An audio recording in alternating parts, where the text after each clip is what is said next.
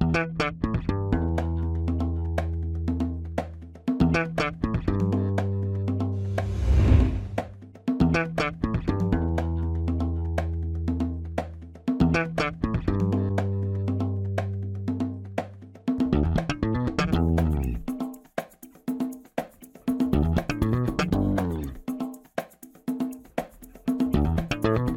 Este é o Tapa da Mão Invisível, podcast destinado àqueles que querem ouvir ideias que abalam sociedades e não são ditas na mídia tradicional.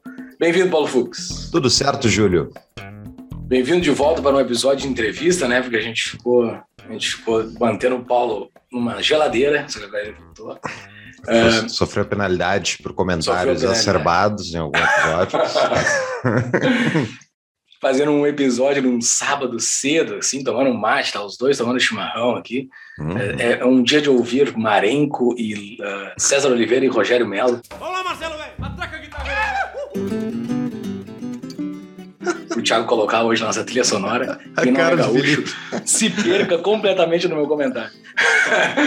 seja, seja muito bem-vindo também aqui conosco nessa gravação de hoje, num sábado cedo, Felipe Castro. Oi, pessoal, bom dia, ou né, boa tarde, boa noite, né? Ao, Exatamente. É, eu queria, queria fazer um disclaimer, acho que esse não é um disclaimer, né? Assim, o, o comentário Pode fazer. Eu queria agradecer vocês, cara, por me tirarem da cama às 8 da manhã no sábado. Aqui no Rio eu consegui pegar o fim do baile funk, olha que maravilha.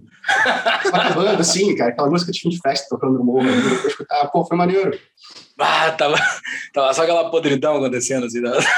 É, eu não sei, eu não, eu não assisto, eu só escuto. Ah, tu não assistiu? Tá só ouviu. Não consigo assistir, não. Cara, eu, Estamos... eu já acordei aqui em Porto Alegre, eu, já acordo sábado, é cedo, mas é, é o típico cenário de terror de um libertário. Tem alarme do vizinho tocando na rua e o cachorro latindo. Tem um cachorro que late assim, tipo, incessantemente. E é, é aquele negócio que uma vez que tu ouve o latido do cachorro, tu nunca mais deixa de ouvir ele, tá ligado? Mas é, é impressionante. Numa sociedade ANCAP, isso teria penalidade de morte para esse tipo de pessoa, entendeu? Eu tô exagerando, os caras deixam de ser libertários. A gente conversou, a gente conversou sobre barulhos de vizinhos no episódio anterior. Verdade. Quem está chegando agora aqui, dá um volta para o episódio anterior no fim desse episódio. Depois, é. Escuta ele, escuta ele, depois volta lá para o fim desse episódio. Eu ainda não ouvi o episódio, né? Tem, tem isso. É verdade, logo mais. Sai logo mais agora. Bom, vamos lá. Exa Qual é o tema de hoje, Júlio? Antes de falar do tema, vamos falar do nosso uh, convidado, mas antes de falar do nosso convidado, vamos para os nossos recadinhos únicos e iniciais.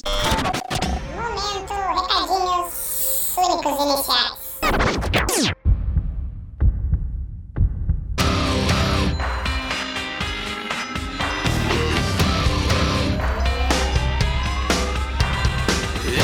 song for the broken hearted. Buenas, pessoal. No episódio de hoje a gente fala bastante sobre seguros, sobre o que pode acontecer caso você tenha aquele acidente ou venha a falecer. Mas, enquanto isso, é hora de empreender, é hora de criar negócio, criar valor. E para isso tem a nossa parceira do Tapa, a DBI Contabilidade, que oferece para os ouvintes do Tapa quatro meses de gratuidade de honorários, além da abertura comercial, enfim, abertura uh, jurídica junto à junta comercial local de forma gratuita. Tá? Então, DBI Contabilidade, nossa parceira, arroba DBI Contabilidade para solicitar informações, fazer uma consulta com eles, ou ali no nosso site tem uma entrevista com um dos sócios, que é tapadomainvisível.com.br barra DBI. Exatamente, já foi citado bastante no episódio a importância de um contador para fazer o teu, o teu, teu planejamento sem nenhuma combinação com o entrevistado e a DBI, mas procurem a DBI, pessoal. Isso mesmo que o Paulo falou.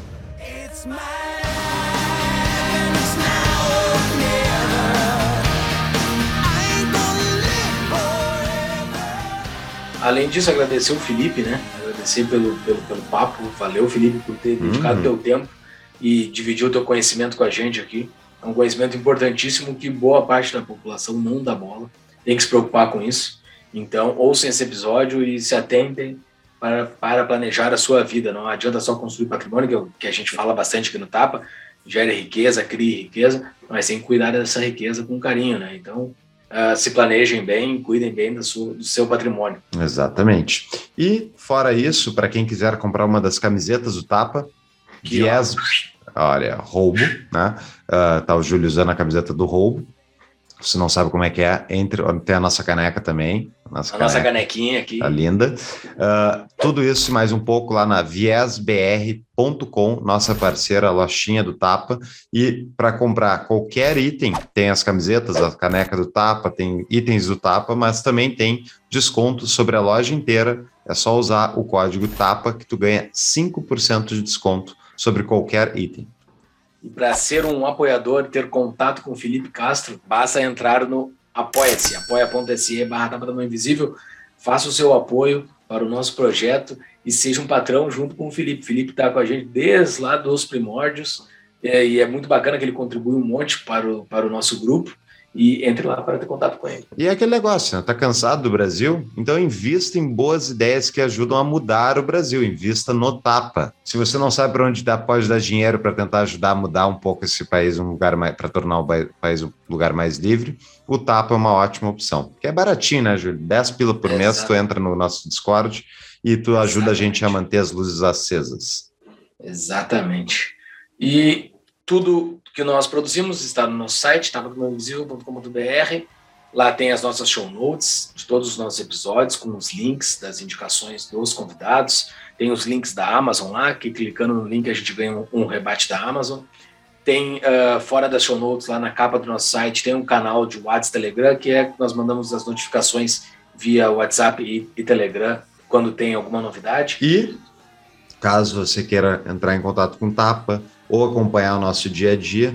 Tem o nosso Instagram, especialmente o nosso Twitter, é Tapa da Mão Invisível, é só pesquisar por ele que vocês vão achar. Lá no Twitter estou eu e o Júlio, no Instagram também tem o, o, o Thiago, fica a semana inteira bombardeando de conteúdo lá, uh, conteúdo, olha, bem interessante, porque... De altíssima qualidade, o Thiago tá, tá assim, tá com macaca. Então, então é isso, pessoal. Vamos para o episódio, Júlio? Vamos para o episódio.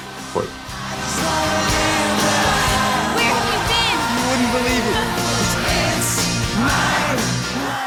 Falar do nosso convidado, que, pelo que eu me lembro, de estar no episódio cento e tantos, já 150 e poucos, né, Fluxo, eu já estou me perdendo na minha memória, mas eu acho que é o primeiro apoiador, apoiador, apenas apoiador, que a gente chama para conversar aqui conosco. A gente conheceu pelo pelo, pelo grupo de apoiadores do TAPA. Os outros apoiadores que já vieram conversar com a gente, a gente já conhecia, eram amigos nossos. Esse é o primeiro que é, primeiro fruto da comunidade que a gente está criando lá no Tapa, né? A gente está conhecendo gente boa de tudo que é canto. Vamos aproveitar essa gente boa de tudo que é canto para trazer para conversar com a gente também. E o cara entende bastante desse assunto. Valeu, Felipe, por aceitar o, conversar com a gente aqui. A gente nunca te viu pessoalmente, então talvez seja um holograma que eu estou conversando aqui. Não sei se é verdade. tipo, tipo o Dove lá, ele pegou a imagem de um ucraniano e colocou ali. O cara, o cara tá obstinado, tá um ano e meio fazendo isso. Muito bem. Para quem não sabe, os nossos grupos de Discord, de vez em quando a gente faz videochamadas, a gente conversa, então assim, não é a primeira vez que a gente está vendo ele numa videochamada, por isso que a gente está falando, porque a gente já viu ele outras vezes. Uhum. É Você acha que ele viu, né? Você é, acha que é, eu acho que eu te vi, exatamente. Um holograma é. aqui. E qual é o currículo do nosso convidado, Júlio? Felipe Castro, formado em Engenharia de Fortificação e Construção pelo Instituto Militar de Engenharia. O cara tem, o cara sabe, né? Entrar lá não deve ser fácil. Eu quero falar com isso, eu sou sobre isso contigo. MBA em Desenvolvimento de Negócios pela FGV, consultor em Gestão Empresarial por três anos, antes de entrar no mercado de seguros, onde está há quase cinco. Hoje trabalha com times comerciais na construção de parcerias de distribuição e busca formas não tradicionais de distribuir seguros com players que ainda não estão no mercado. Que tal, velho? Seja muito bem-vindo mais uma vez, valeu por estar aqui. Obrigado. O cara entrar na IME não é fácil, assim, é tipo um carteiraço, né? O cara, o cara fez IME o cara é bom. Eu, o cara que é do Rio Grande do Sul fica meio distante dessa IME, ITA, essas coisas que são pessoas que precisam estudar bastante para entrar, mas é, né? É, é, complicado o negócio ali. A seleção é difícil, cara. O processo é, é, é, forte, assim, realmente. Acho que acaba que por isso a faculdade fica muito boa, né? Assim, quem sai de lá, os egressos costumam ser, ser pessoas boas, é, ou pelo menos que se encaixam bem no mercado. A faculdade daí, em si é. É, é meh, é meh. É. O... Quem, é que, quem é que é o responsável pela faculdade? Cara, hoje é o Exército, né? Eu não sei nem quem está de comandante lá hoje, mas é, o Exército mantém a instituição. A instituição é de 1792, se não me engano. É a primeira escola de engenharia da América Latina, a terceira do mundo. Tem um, a história sensacional, assim. É, já trocou jogar algumas vezes. E eles, assim, desde 2000 e alguma coisa, o programa passou a ser formação de civis e de militares. Né? Eles formam civis para reserva e os militares para ativa do quadro de engenheiros é, do Exército. É, não é o engenheiro de campanha que forma na Academia das Agulhas Negras, né? esse é o engenheiro que fica num escritório, digamos, ou numa obra. As obras que o Exército faz pelo Brasil, quem, quem costuma conduzir são os ah, tá, o, cara tá botando, o cara tá botando um piche na estrada, então, é isso? por aí, por aí. É, tá fora, fora projetos Os engenheiros do Tarcísio vêm dali. É bem provável, cara. O Tarcísio fez esse posto também, se não me engano. É, ele, ele, acho que ele tinha uma nota da história, tinha um lance desse, assim, o cara também é, Eita. era sinistro lá. Ô, louco, bicho. E daí tu fez edificações, como é, como é que é? Edificações. Fortificação e construção, cara. Basicamente, o Fortificação, você tu consegue construir um forte, assim, se der uma guerra, tu consegue construir um bunker. É, é, cara, é, é, o curso de engenharia civil com uma disciplina mais que te ensina a fazer bunker, paiol, que é o depósito de munição, estande de tiro e, e demolição de ponte. Só que não é qualquer demolição de ponte, você tem que demolir a ponte para o inimigo não conseguir atravessar a ponte tão fácil depois, tá? Então, tipo, não pergunta, eu já esqueci essa matéria inteira. Foi, mano. Pô, cara, Mas, cara, podia fazer um episódio é disso, essa, cara. Assim, não, eu não lembro nada disso para falar no episódio, cara. Pô, porque que se a gente. Pô, ia deixar o seguro de lado aqui. Paiol, pelo menos. Eu consigo Pai, montar o paiol e de tiro já, pô. Já Olha aí, ó. Tá bom. Olha aí. Então, tá, então assim, de tiro tá surgindo para tudo que é lado, stand de tiro no Brasil agora, pelo menos aqui em Brasília, em tudo que é canto tem stand de tiro agora. Então, e tu deve estar tá com um bom emprego se tu tivesse seguindo nessa área, então tu está perdendo dinheiro. Ah, a gente está esperando o, o, Ancapistão para o Felipe montar aí o nosso, nossa defesa, mas hoje a gente não vai falar de Ancapistão, vamos falar de seguros. Essa matéria.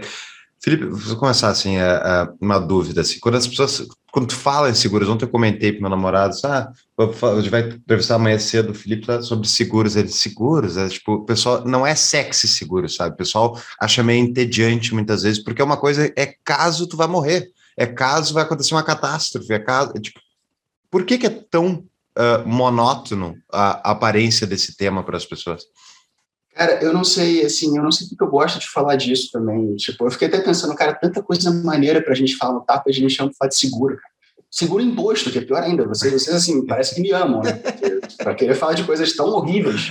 É, mas, assim, basicamente, é, é porque, cara, é aquela coisa, né? Assim, você não quer falar da coisa ruim que vai acontecer com você, ninguém quer falar dessas coisas, ou com quem você ama, ou com sua propriedade, ou o que quer que seja.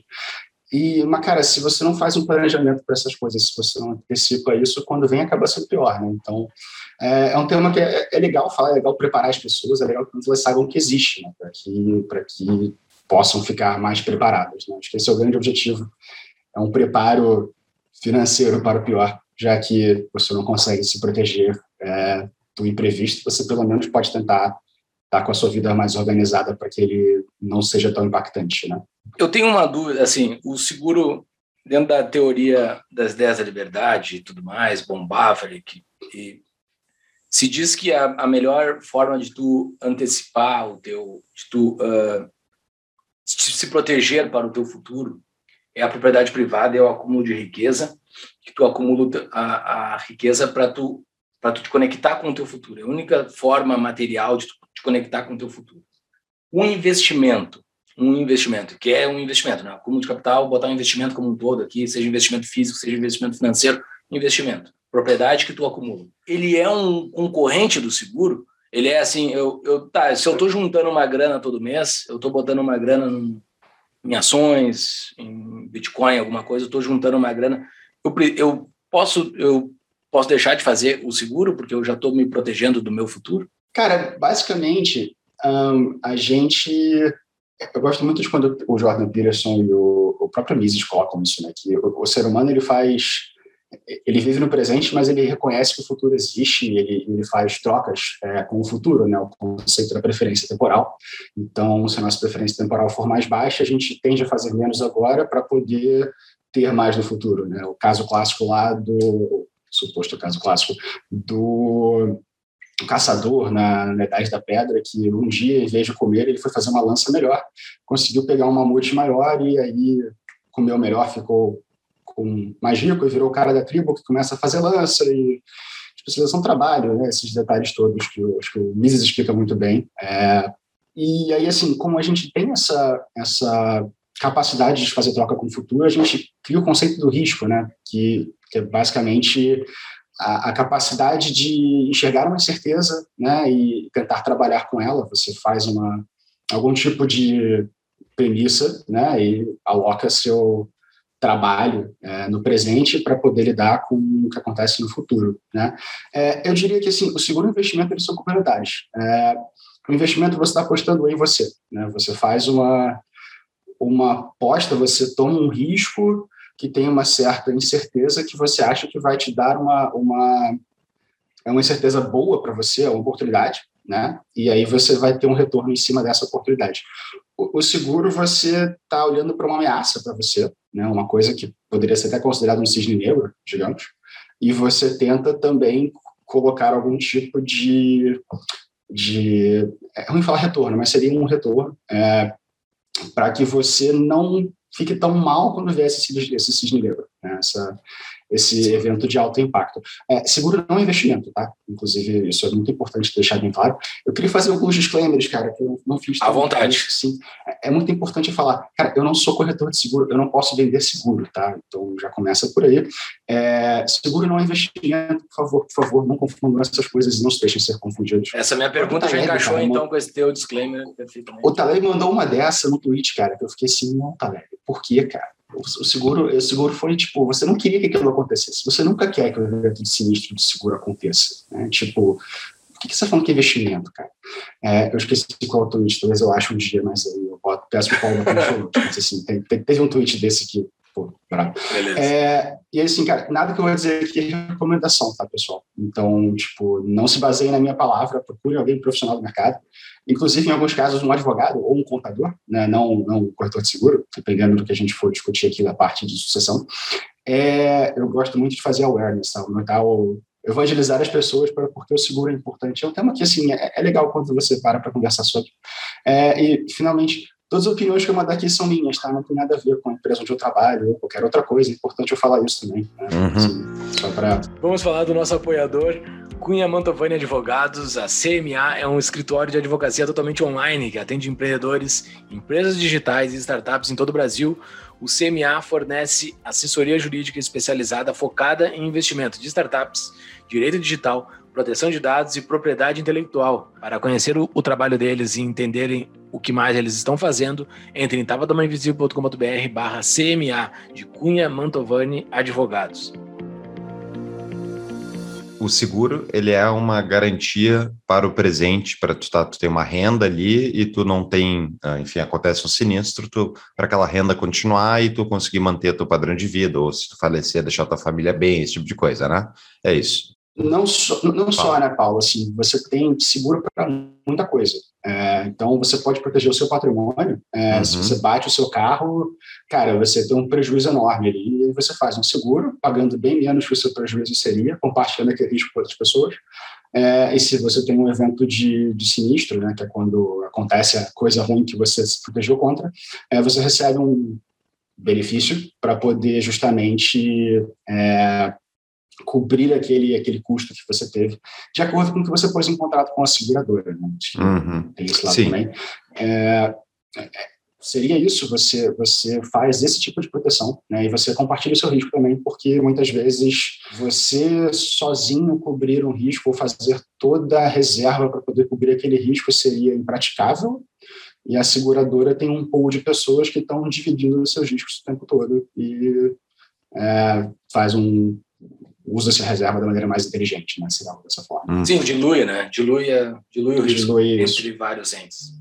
A seguradora, tá. né? O seu risco. A seguradora, sim, exato. Sim, mas uh, se tu tem... Uh, a minha, a minha análise é a seguinte, essa é a minha dúvida. O, o seguro é para essa eventualidade, desse sinistro, ok, faz sentido e tal. Mas tu também tem que fazer, então, um investimento. Pelo que eu vi até é, para justamente para prever o teu futuro. Também tem que custear, obviamente, todas as despesas do presente. Né? Então, tipo, é uma conta, o seguro, ah, o seguro ele é uma conta adicional que entra para se complementar às outras. não é uma questão que só vai ser utilizada por pessoas que têm uma renda e um rendimento mais elevado, porque o cara que é mais pobre, enfim, que está com uma carteira mais apertada, ele não tem como fazer previsão de todos esses sinistros, ao mesmo tempo que ele investe e paga as contas. Cara, eu tendo a achar que o seguro é mais importante para o cara que tem menos, tá? Pelo, simplesmente pelo impacto, de, pelo impacto maior que o, a materialização do risco vai ter para ele. Né? Assim, se a gente pensar numa lógica aqui de gestão de risco simples, é, linear, entre aspas, né, em que você coloca qual é a probabilidade do evento acontecer vezes o custo dele, você tem uma pequena chance da pessoa ter o sinistro, sim, é, mas o impacto que ele vai ter financeiramente para a família é muito grande. Né? Então, faz sentido você tentar alocar pelo menos um pouquinho aquilo ali para que, caso aconteça, você não tenha esse impacto todo. Né? O próprio o Hans Rosling trata isso no Factfulness lá, é, quando ele fala da, da migração da, das famílias do nível maior de pobreza para o nível de riqueza. É, vou chamar assim, tá? ele bota em quatro níveis lá.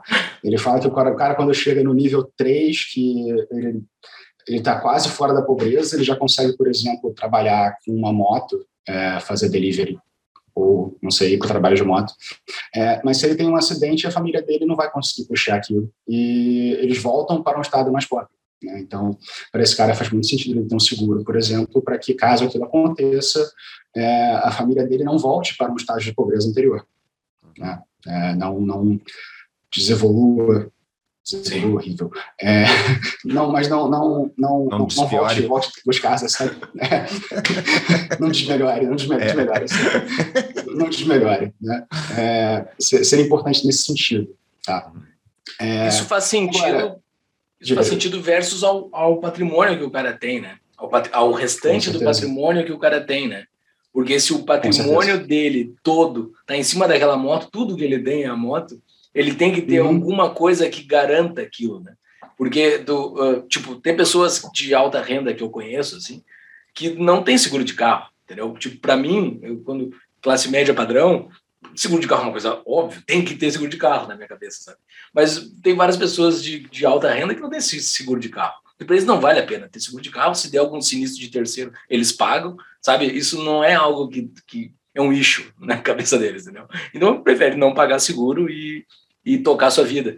Uh, isso faz muito sentido, essa tua explicação, pelo, pelo que eu vi. É, é assim, pensa no, no seguinte, né? É, quando você tem um provedor de renda para a família, ou dois, né? assim, digamos que seja o máximo, né?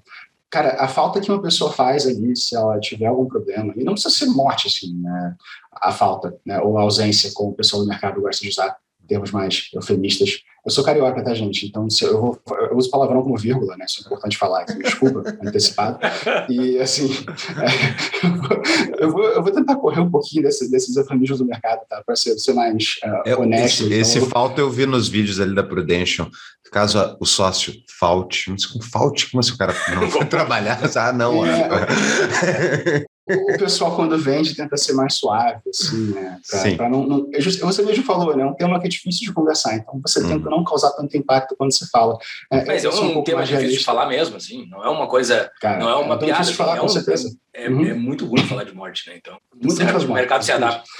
Assim, mas não só na morte, né? Você pode ter, por exemplo, cara, você caiu de moto e vai ficar 10 dias sem trabalhar. Cara, sua família consegue ficar sem você trabalhando por 10 dias?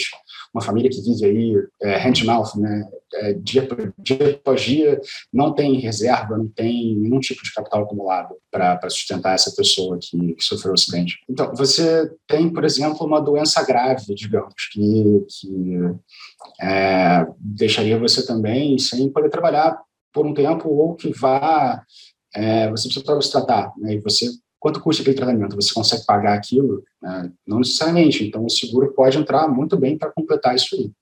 É, e não só, né, cara? Tem, tem muito tipo de seguro hoje em dia, né? Você pode até segurar seu pet, tipo, faz um plano de, de seguro para o seu gato, para que caso ele tenha alguma coisa, o veterinário tá pago, sabe? Tem, tem coisas assim hoje no mercado que acho tem um pouco de tendência, né? Assim, a gente vai começar a segurar mais coisa do que do que só pessoas e, e patrimônio.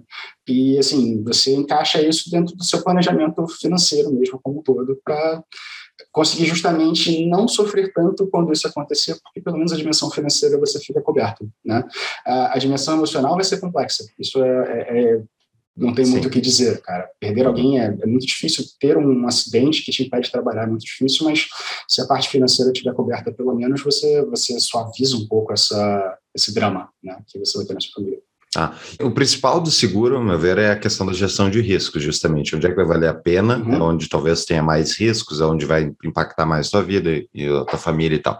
Mas tudo isso é uma estrutura, toda a estrutura de seguros, ela está montada em cima do sistema financeiro atual que a gente tem, onde um sistema Sim. mega inflacionário, mega, enfim, corrupto, ao meu ver, Uh... Momento Paulo Fux chuta Banco Central. Não, não, porra, estragou a piada. não, tá, tira isso, Fux. Ô, não, não, não, não, deixa, deixa. Não, eu só ia falar, né, tipo, obviamente o Banco Central está lá no meio, mas, na, mas meu ponto é, tipo, a gente está num sistema mega inflacionário e e onde tudo é mais arriscado, por causa do fato de que a moeda é uma areia movediça, que desimprime mais, imprime menos, ela valoriza, desvaloriza. Então, eh, ainda mais num contexto global de moedas fiat inter, se interconectando, e, tipo, é o caos que a gente vê aí no sistema financeiro. Então, a minha dúvida é, a necessidade de seguro não, não aumenta quando tu tem uma imprevisibilidade maior em relação ao futuro, ligada ao poder da própria moeda? Porque se eu tenho, por exemplo, um sistema, está no sistema Bitcoin, um sistema de moeda forte internacional, o sistema ouro antigamente, tá? E tá todo mundo, tipo, não precisa fazer mega investimentos, contratar gestor de fundo, diabos. Não, simplesmente guarda ouro em casa, tu compra Bitcoin e tu sabe que aquele negócio vai valorizar com o tempo, é uma moeda deflacionária. Então, tipo, uh, eu posso prever mais facilmente para um futuro, inclusive se, tipo, para minha família e tal, simplesmente guardar dinheiro. Por, o seguro, tu acha que seria, tipo, eu vejo que teria um papel ainda, mas ele seria tão necessário quanto ele é no sistema atual? Você tem ideia de quando surgiram as seguradoras que existem hoje? Assim, eu imagino que no sistema ouro, inclusive, ali. A Prudential tem uns 150 ah, anos, né? A Prudential foi, surgiu em 1875, se eu não me engano, a Prudential americana, porque ela foi inspirada na Prudential inglesa, que surgiu em 1848. É, em 1868 vinha a MetLife, que é a maior seguradora dos Estados Unidos também.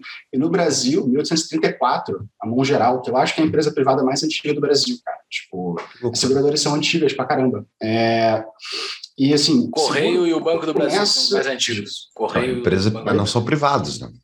Ah, tá. É empresa privada. privada. Ah, tá. Empresa privada. Perdão. Empresa privada do Brasil, eu acho que a mão geral é a mais antiga. Hoje, hoje ela, é, ela é, não é 100% do capital nacional, mais ou menos ali, mas é, acho que eu saiba. Mas é, ainda está aqui. Né? Hoje chama Mag Seguros. Então, é, cara, são empresas sobreviver mais de 200 anos, ou quase 200 anos no Brasil com empresa privada, cara, assim, desculpa, é, é fantástico. É, tem que tirar o chapéu para uma empresa dessa. Mas, assim, o seguro realmente começa a ganhar atração, digamos ali, na idade Idade Média, grandes navegações, né? Porque eu não sei se vocês viram Game of Thrones, né? Tem uma cena na quarta, quinta temporada que a, a, a área tá lá em Bravos, aí tem que recebe um contrato, entre aspas, lá daquela coisa dos sem face lá, para matar o cara que é faz a aposta contra os navegadores ali, que tá tentando sacanear uma família. Fazer o tempo que eu acho que é impróprio, desculpa. É, mas, assim, basicamente, naquela época já tinha esse conceito de tipo, cara, vou sair numa grande navegação, é, vou levar uma carga daqui de Veneza até a Ásia, vai. É, eu tenho o risco de não conseguir completar essa viagem. É, e aí, se eu não conseguir uma viagem, minha família não vai, não vai ganhar nada, vai ficar pobre lá, miserável. É, tinha um cara já no porto ali que fazia uma aposta, né, ou bancava, tipo, cara, tá bom, você me paga um pouco aqui, eu fico com tanto X do teu lucro, é, se você não voltar, eu, eu, eu pago para sua família um dinheiro aqui para que eles não passem fome. Né? Tipo, coisas assim. É, seguro, assim, a história que conta começa mais ou menos assim, tá? o, seguro moderno. É, e aí você vê, o caso da Prudential, por exemplo, a proposta lá do fundador era conseguir conseguir por 3 centavos de dólar né, de prêmio mensal. Prêmio, para quem. Seguro tem uns termos muito ruins, tá? Eu, ah, explica, explica para o pessoal. Né? É, seguro tem uns termos muito ruins, tá? Então, assim, por exemplo, é, prêmio, que você acha que é uma coisa que você ganha, na real é quanto você paga. É, não pergunte por quê. É, é, o que você ganha. É prêmio é para a seguradora. é, cara, não me pergunta por que eu tenho isso, cara. Não sei, não sei, não sei explicar onde é que vem. É, é, comercialmente é horrível também, porque para você explicar o que, que é, não, o prêmio é que você paga. Pois. É, é, você recebe um benefício, um capital segurado, né? Importância segurada, tem vários termos que são usados aí. É, você tem outros coisas acontecendo ali, como franquia, por exemplo, que é quanto você tem que pagar antes da seguradora entrar para descobrir, termos assim, mas eu, eu fugi totalmente do ponto, desculpa.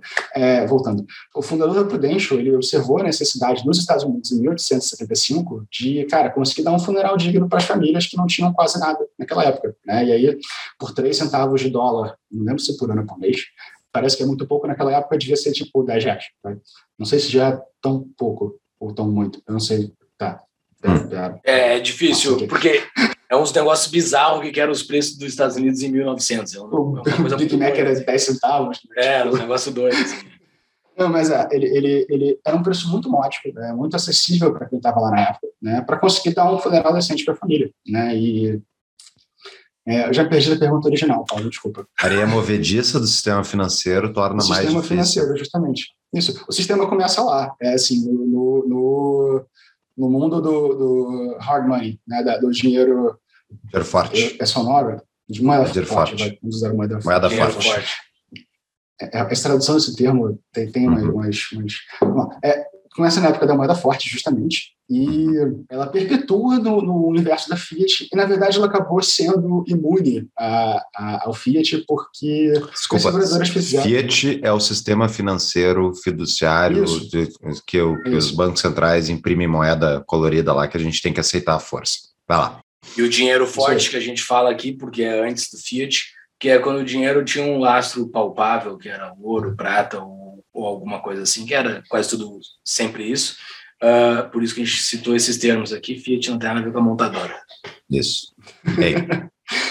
é, desculpa. A, a, moeda, a moeda Fiat, né, com essa desvalorização constante dela, a seguradora faz é simplesmente ajustar o capital que você tem segurado. Então, tipo, se você olhar a maioria dos apólices aí, ela vai ter um reajuste anual para correção da inflação.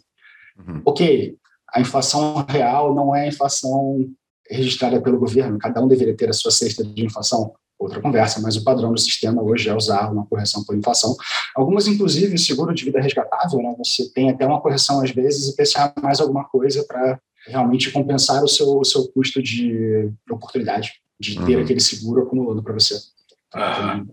N variações aí no tema que, que de... eu acho que acaba que o sistema ele vai ser, ele vai ser imune, imune ele vai ser agnóstico, vai ser palavra. Estão é, usando muito TI agora. Ele vai ser agnóstico a, ao sistema fiduciário. A necessidade vai existir independente. Ah, mas... O negócio é pré é pré-sistema financeiro. A necessidade, o negócio em si, o produto, ele, ele existe intrinsecamente numa sociedade humana. Para quem quer investir em startups, tem a CapTable, nossa patrocinadora desde o início do programa praticamente. CapTable cresceu demais desde que a gente começou. A CapTable é a plataforma de lançamento de startups da Startse. Eles têm muitas startups já lançadas com dezenas de milhares de investidores cadastrados e nós aqui do Tapa somos investidores também. Então, fica a dica, pessoal, vão conhecer lá essas novas startups que estão disponíveis. Estão todos os sites da CapTable, você pode procurar eles através do nosso link tapadamãoinvisível.com.br barra cap. E então, vá conhecer as startups que podem revolucionar esse país né, com a digitalização da economia.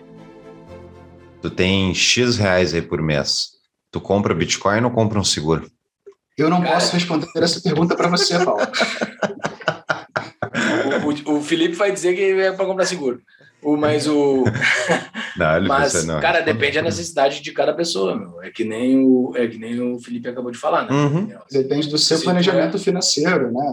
O que, que você quer cobrir e tal. Se você tem mais medo do, do sistema fiduciário quebrado que do de bater de moto, você, tipo, compra Bitcoin. Né? Acho que, que dá para pensar dessa forma. Né? A lógica seria essa. Pode ser. É, se o, é, assim, tu tem que proteger aquilo que te mantém no futuro, né? Eu acho que eu acho que o, seguro eu vejo pelo menos de uma forma que o seguro te protege, protege o teu patrimônio futuro, basicamente isso, assim, porque o teu patrimônio hoje ele pode ser muito afetado por um crash, por alguma coisa qualquer, por, ou alguma pessoa provedora da tua família. Então assim, tu protege, tipo, tu não está protegendo uh, a vida daquela pessoa, porque não tem como proteger a vida daquela pessoa, mas tu está protegendo o contrato de trabalho que aquela pessoa tem que prover o, o ganho para ti. Se aquela pessoa ela uh, digamos que o, o, Tapa nos desse muito dinheiro aqui, tá, Fux? Eu teria que fazer um seguro da minha voz, por exemplo. Se um dia eu ficar afônico por alguns meses e tivesse e a minha voz estivesse dando dinheiro para minha família, eu teria que dar um jeito de fazer seguro da minha voz, entendeu? Então eu acho que são seguros específicos. Hoje tu, tu vai vir um corredor de seguro, Júlio, vamos fazer um seguro da tua voz. Eu vai catar coquinho, eu vou comprar Bitcoin, mas eu compraria se eu tivesse. Mas o, hum. mas o, mas hoje não vale a pena. Então tem seguros específicos para momentos específicos. Né? Ah. Não, faz assim, sentido. Sair de corretor agora aqui, ó. É. Arraste para cima Bom. e compra meu seguro aqui. a minha... É, é, cara, o ponto assim é só não confundir é, investimento com, com seguro de novo. Tipo, não são não são a mesma coisa, são para fins diferentes.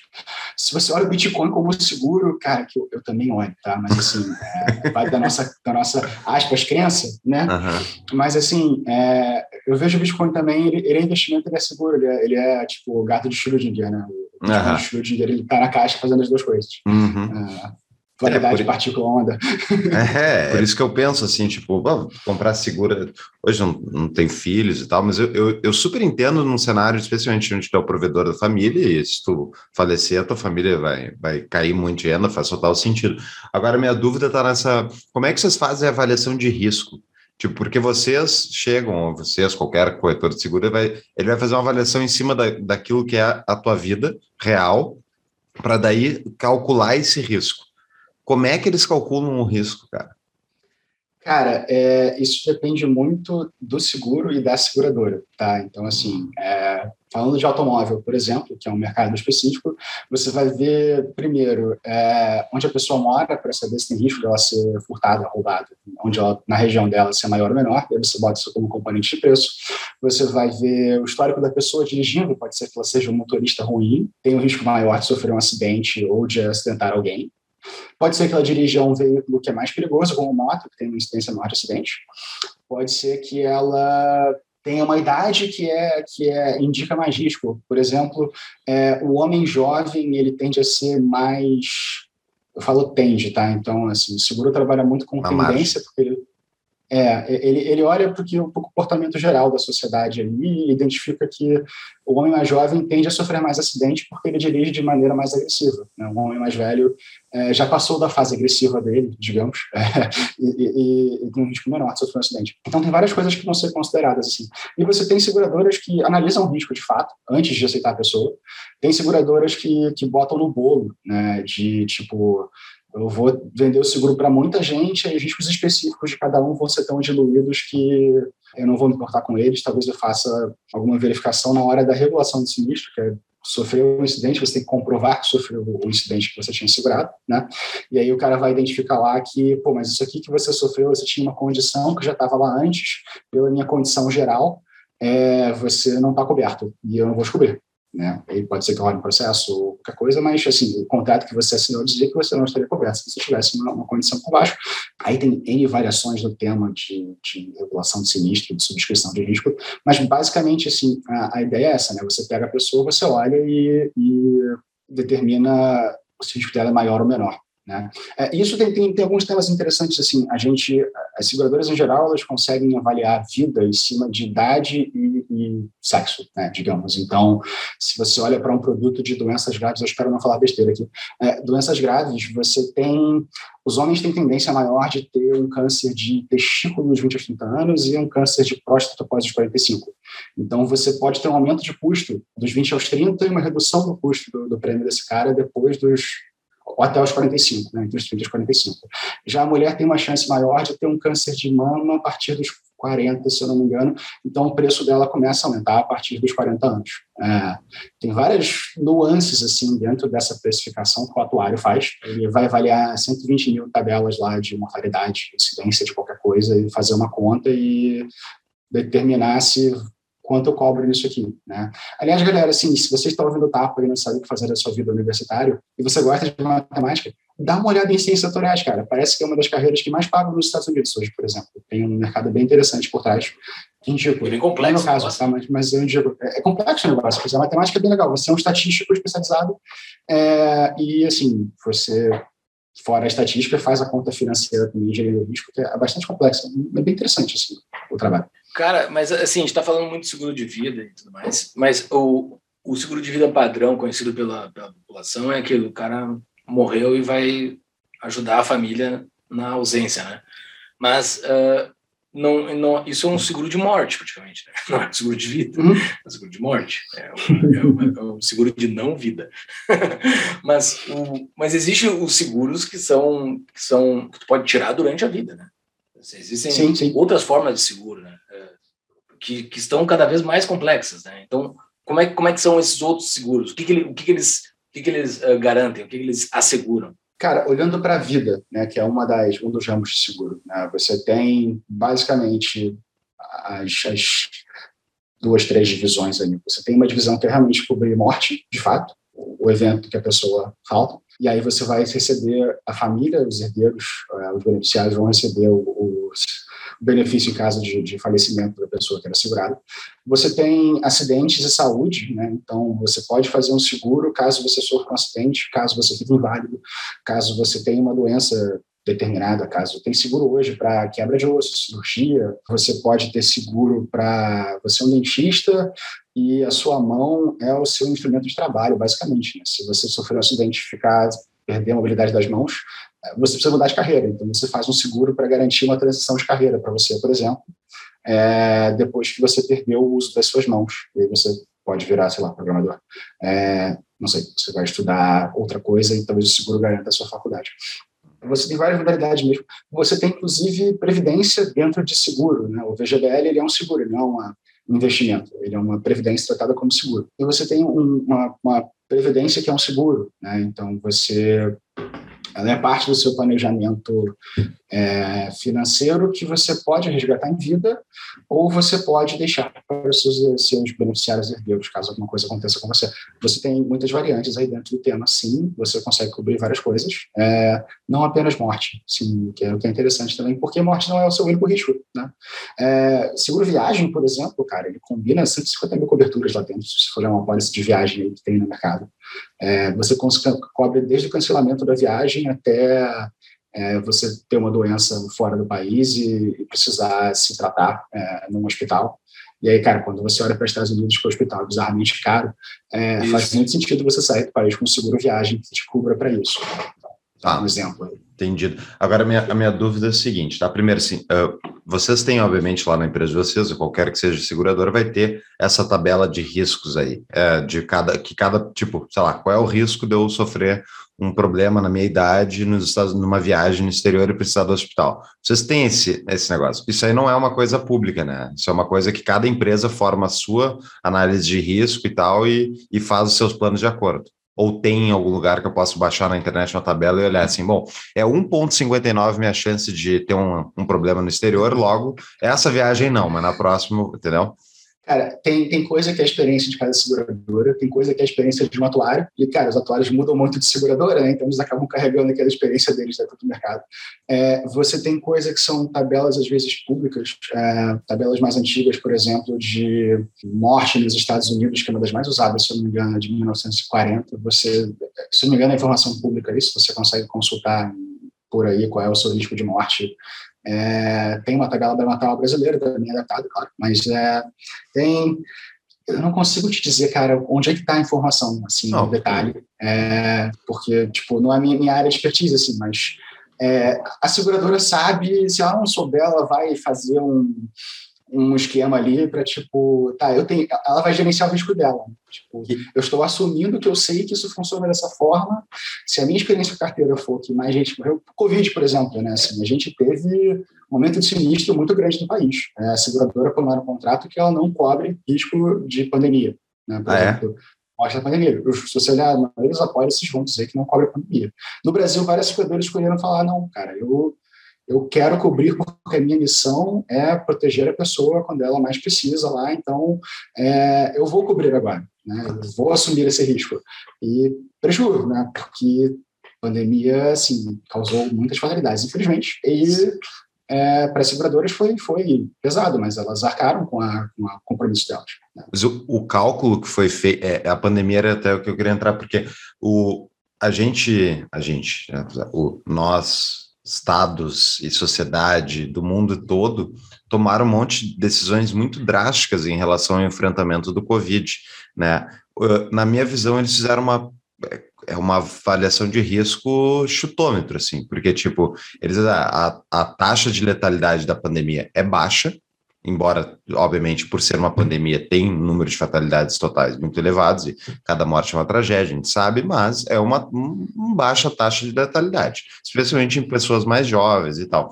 Então, uh, eu fico pensando assim, tipo, obviamente nenhum político fez esse cálculo, ele não pegou assim, ah, vamos fazer, é tipo, vai morrer X% aqui da população, numa, numa, população mais elevada, em troca disso, se eu fechar a economia, portanto, eu vou quebrar tantas pessoas, isso vai... Tipo, não tem como fazer esse cálculo, entendeu? E daí eu fico pensando justamente, tipo, a sociedade inteira acabou fazendo, de uma maneira ou outra, um pouco desse risco, tipo, esse cálculo de risco, né? E, tipo, tu acha que na média as pessoas, elas se demonstraram, uh, tipo, pelo eu não sei, não, não sei. A minha dúvida é a seguinte: é tipo, uh, o quanto tu conseguiria te pre prevenir né, em termos de risco? Quanto valeria a pena, por exemplo, adotar uma política mais restritiva em troca dessa pequena, pequeno número de pessoas que vão. Uh, não, pequena taxa de letalidade que teve em determinados públicos, entendeu? Existe como fazer esse cálculo que os governos todos fizeram. Todos eles fizeram esse cálculo. Vamos trancar todo mundo em casa e vamos tentar buscar Covid zero onde der, como se tivesse como fazer esse controle. E, tipo, é possível fazer esse cálculo? Tipo, uma empresa conseguiria fazer? Vale a pena fechar versus vamos deixar aberto, vai morrer mais gente? Tipo, tem um custo de oportunidade aí. Tem um trade-off. Tem, tem, com certeza tem um trade-off. É, assim, uma decisão de política pública bem complexa, né? E assim, o que você viu no começo do Covid, acho que o maior problema é que era uma coisa nova. Então você não tinha uma noção de qual seria aquela aquela mortalidade, né? Assim, sem ter informação de qual seria a mortalidade, fica muito difícil tomar decisão. Eu acho que esse é um dos pontos principais da pandemia. Acho que muitos muitas decisões foram tomadas de maneira de maneira eu não vou dizer precipitada porque é muito complexo falar isso. Sim, fala, é, sentir confortável. A, a, a, intenção a intenção é, é, é que morram menos pessoas sempre. Né? Acho que espera-se que seja, pelo menos, né? A gente aqui, às vezes, não acredita tanto na, na boa vontade e no, no de que, de fato, os governos trabalham para nós, né? Mas, assim, a gente acredita, pelo menos, que tomar as decisões... Vai ficando complexa a resposta, peraí. É... Não, sincero, é uma pergunta, é uma pergunta filho da puta, é uma, pode cortar. É uma pergunta que ficou. Não, assim, eu, eu, acho que é uma pergunta boa, cara, mas assim, a minha resposta é não, cara. É, é, a gente não. Acho que uma seguradora não conseguiu fazer essa conta porque a informação é muito nova e você tem sempre o debate filosófico que é relevante de o que, que é mais importante, né? É, as pessoas estarem vivas vivendo como vegetais trancados em casa, as pessoas estarem é, se expondo na rua, fazendo tudo normalmente correndo o risco de morrerem a qualquer hora e se dotarem no sistema de saúde público porque tem muito, muitas tragédias acontecendo, infelizmente. É, é uma decisão complexa, assim, você tem N, N casos pelo mundo aí para ver o, o que, que resultou do trade-off, né? Talvez a lição fique para a próxima, não sei, é, mas... Os governos aprenderam? Acho que não. A lição... Estamos aprendendo, né? Difícil, difícil falar nisso, né? A lição fica para a próxima pandemia ou para essa que vai durar eternamente? Fica a questão.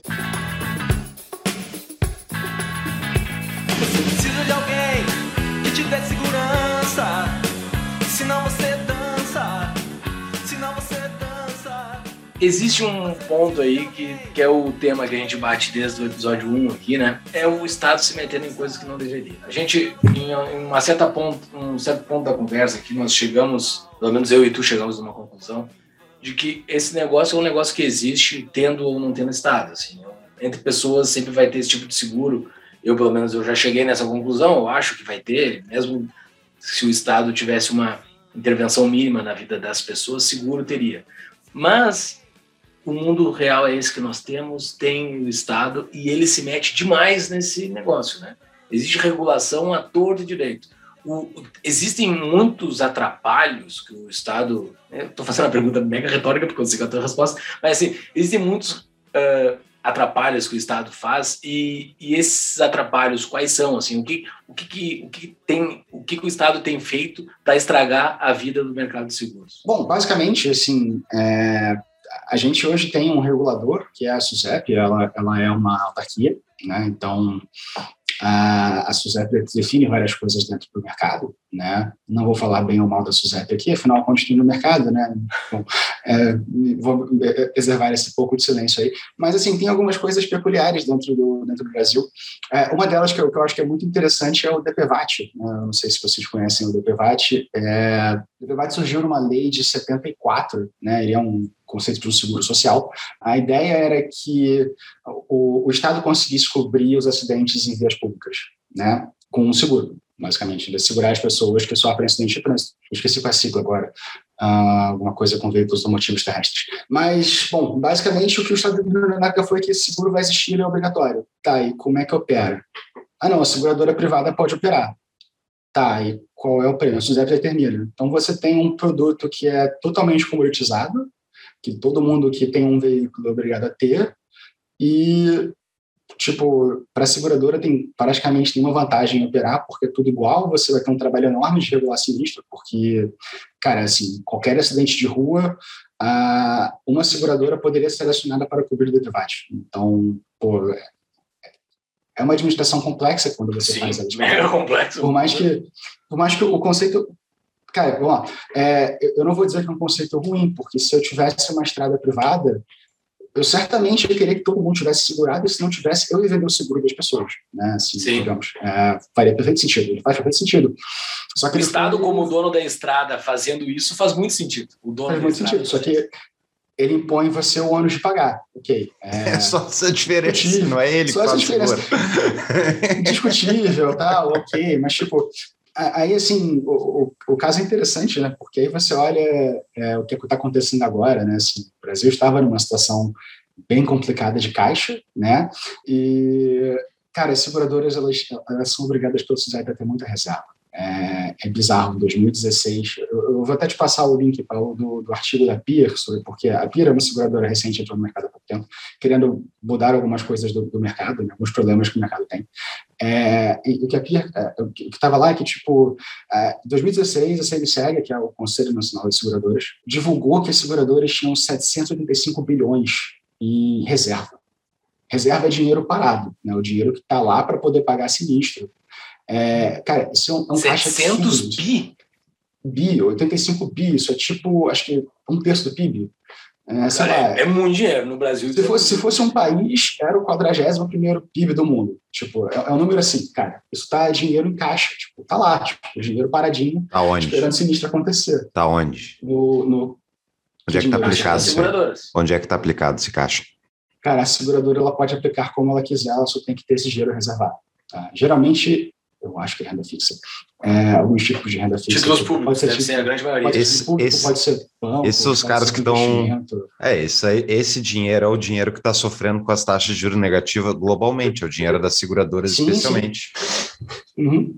Certamente. E é até interessante porque muitas vezes a seguradora dura mais que o banco. Né? O banco ele, ele, ele não tem essa obrigação pelo regulador dele, maravilhoso Banco Central. Deixa o banco, na real, ganhar dinheiro do nada, né? de certa forma. Quando Sim. ele deixa lá ter reserva fracionária e tal. A seguradora é o contrário. A seguradora vai ser obrigada a ter um dinheirão em caixa e fica, segura. Segura esse dinheiro.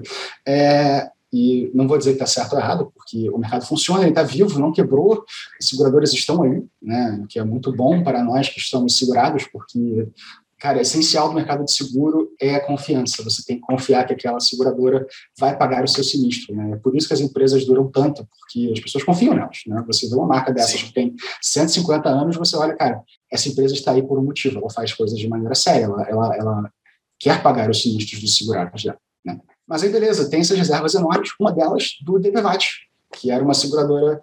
As seguradoras viram que não dava muito certo e resolveram fazer um consórcio e ter uma só que gerencia tudo. Né? E ela distribui para as outras. Tal. Mas tem uma que é a líder, lá, que era a seguradora. É a líder, aquela que vem escrito lá. Isso aí, a seguradora líder. O documento do... E aí, cara, assim, você via as reservas da líder para poder pagar DPVAT, dinheiro para caramba, né? Bilhões e bilhões, né?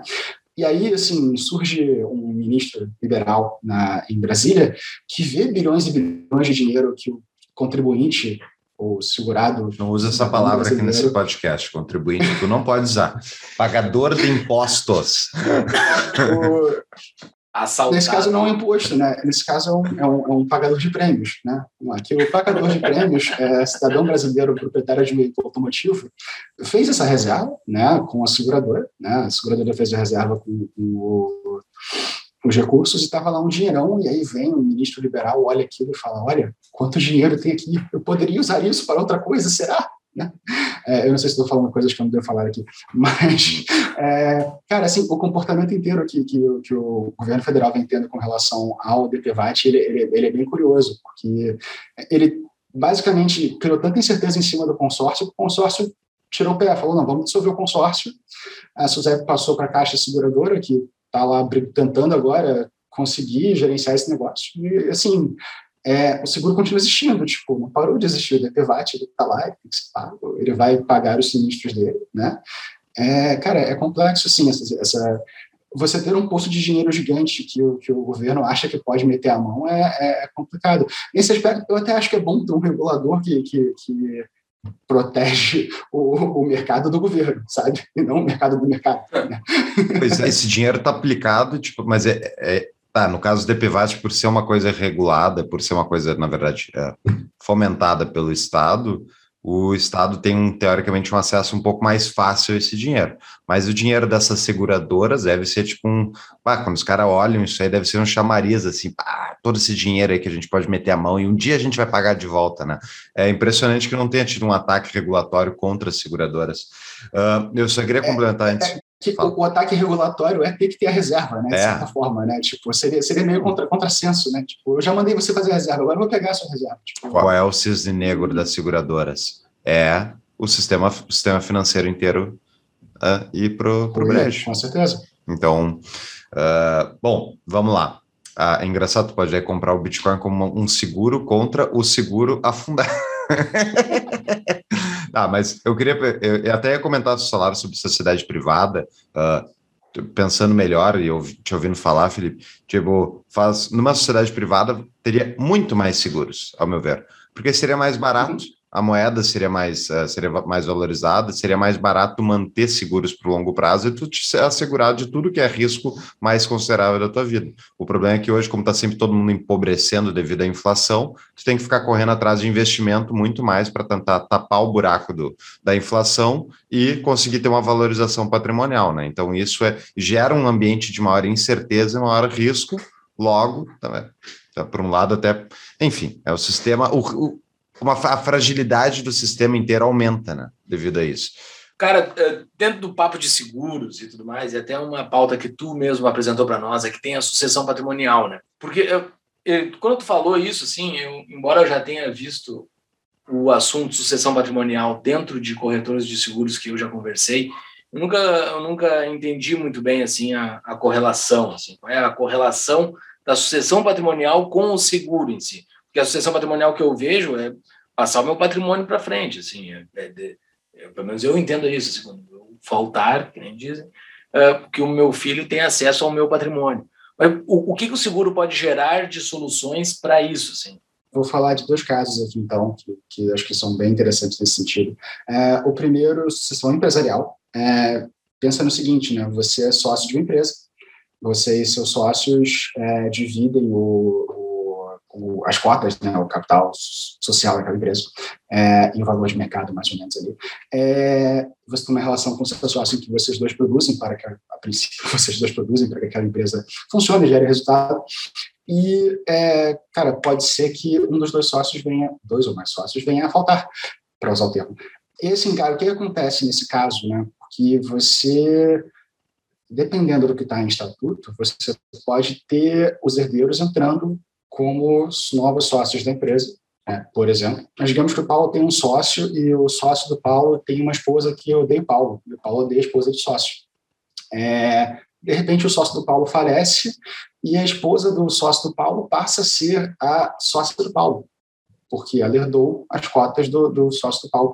É, e o Paulo se vê tendo que gerenciar a empresa dele com a, a esposa infernal lá do, do sócio. Tá? É, ou então imagina que você, seu sócio, tem cinco filhos que são também todos uns filhinhos de papai, né, que vão para festa o dia inteiro, esbanjam, estão nas bornas aí. É, e, cara, assim, se os cinco filhos do nada viram acionistas da empresa junto com, com o Paulo, tipo, ferrou, o Paulo não vai conseguir tocar com a empresa jamais. Né? Então, o que a empresa pode fazer é um planejamento de sucessão empresarial, que basicamente vai colocar no estatuto lá que, caso algum dos sócios é, venha a faltar, é, a empresa vai ter uma pólice de seguro protegendo aquele sócio no valor das cotas, né? Porque aí, quando acontecer alguma coisa, se acontecer alguma coisa com o sócio, a gente sempre torce para não acontecer, o seguro é para não, não, não, não acontecer, mas acontecendo alguma coisa, você pega esse, esses recursos do, do capital que você segurou e você compra as cotas da família, né? Para não ter esse problema e a empresa passa a ser ou o resto dos sócios passa a ser dono daquela, daquele percentual que estava é, ali. Então, isso é uma solução muito interessante para você, você evitar o problema da, da sucessão, né? Porque, cara, você realmente não sabe o que vai acontecer, você, você não conta com isso, né? Assim, você está sempre lá torcendo para ter o, os sócios sempre podendo trabalhar, mas pode ser que algo aconteça, né? E, e desestruture toda a maneira como a empresa funciona. E aí você vai ter um ter que aceitar um, uma pessoa nova dentro da, da estrutura, que seria poderia ser bem ruim para a empresa. Ou pior, é, se você botou no estatuto que você vai comprar as cotas da família porque você não quer que aquela família entre para dentro da gestão da empresa, você tem que pagar aquilo, é, tem que ter caixa líquido para comprar aquela participação. Então, se a sua empresa tem, sei lá, 50 milhões de patrimônio líquido, e o sócio que morreu tinha 25% da empresa, por mais que você tenha entrado, declarou no posto de renda que você entrou com mil reais na empresa, hoje vale 50 milhões. Então, você tem que ter 25 milhões em caixa para poder tirar a, a, a, ou comprar né, a participação daquela, daquela outra, outra daqueles herdeiros do sócio. É, cara, 25 milhões para você ter em caixa é assustador. Né? Assim, a empresa sim, sim, sim. dificilmente terá um planejamento pronto para isso. Então, uma polícia de seguro para cobrir esse caso é bem interessante. É, falando de sucessão patrimonial, e aí porque seguro, né? Assim, sucessão patrimonial, você não passar o seu patrimônio adiante, né? Isso presume que você tem algum patrimônio. Dá para falar que o seguro de vida ele vai cobrir duas hipóteses principais ah, quando uma pessoa vem a, a, a, falecer. A primeira é a, quanto aquela pessoa representa para a renda da família.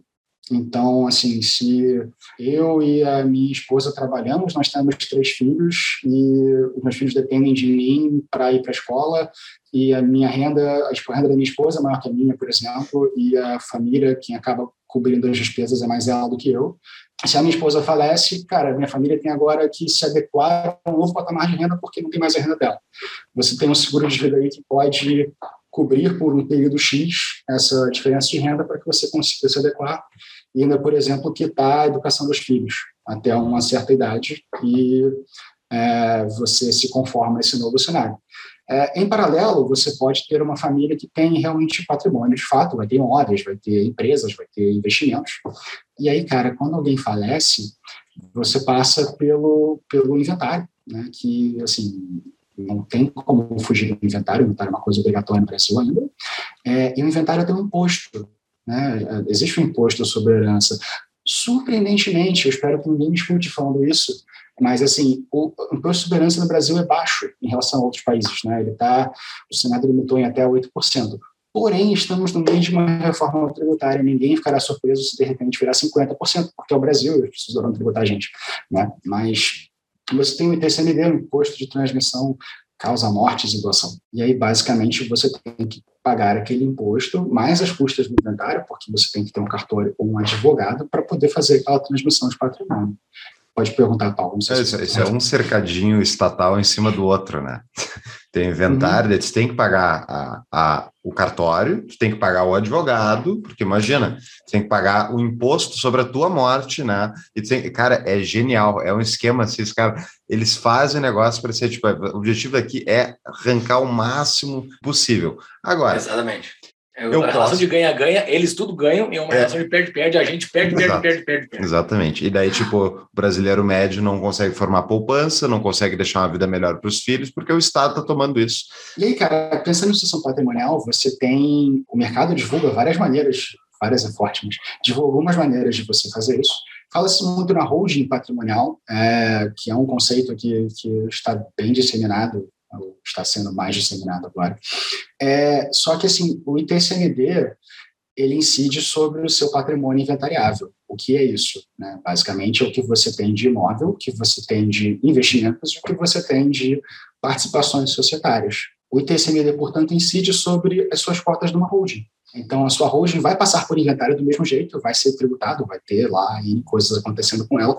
Ela pode não ser a melhor solução, tá? Mas, assim, basicamente você tem esse, esse imposto e é interessante notar que, cara, o seu imposto de renda você coloca lá por quanto você comprou imóvel, por quanto você comprou uma ação e por quanto de capital você botou para começar uma empresa. Na hora que você morre, vale quanto vale, né? Cada estado tem a sua metodologia de cálculo de TCMD, mas, em geral, o valor de mercado do imóvel, o valor de mercado das ações e o valor de mercado dessa dessa empresa, que geralmente é patrimônio líquido, tá? Então, pô, você no imposto de está dizendo ali que você tem 6 milhões em patrimônio ativo, né, nesses investimentos, quando você vai ver, na real, são 50, porque a empresa, você entrou com com um milhão e agora ela vale 50, você, o imóvel que você comprou a, mil, a 100 mil está valendo um milhão, é, patrimônio tende a crescer ainda mais no universo inflacionário que nós, que nós temos aí, né? Uhum. que aparentemente o imposto ainda não corrige, né? ou se corrigir, não corrige como inflacionou de fato.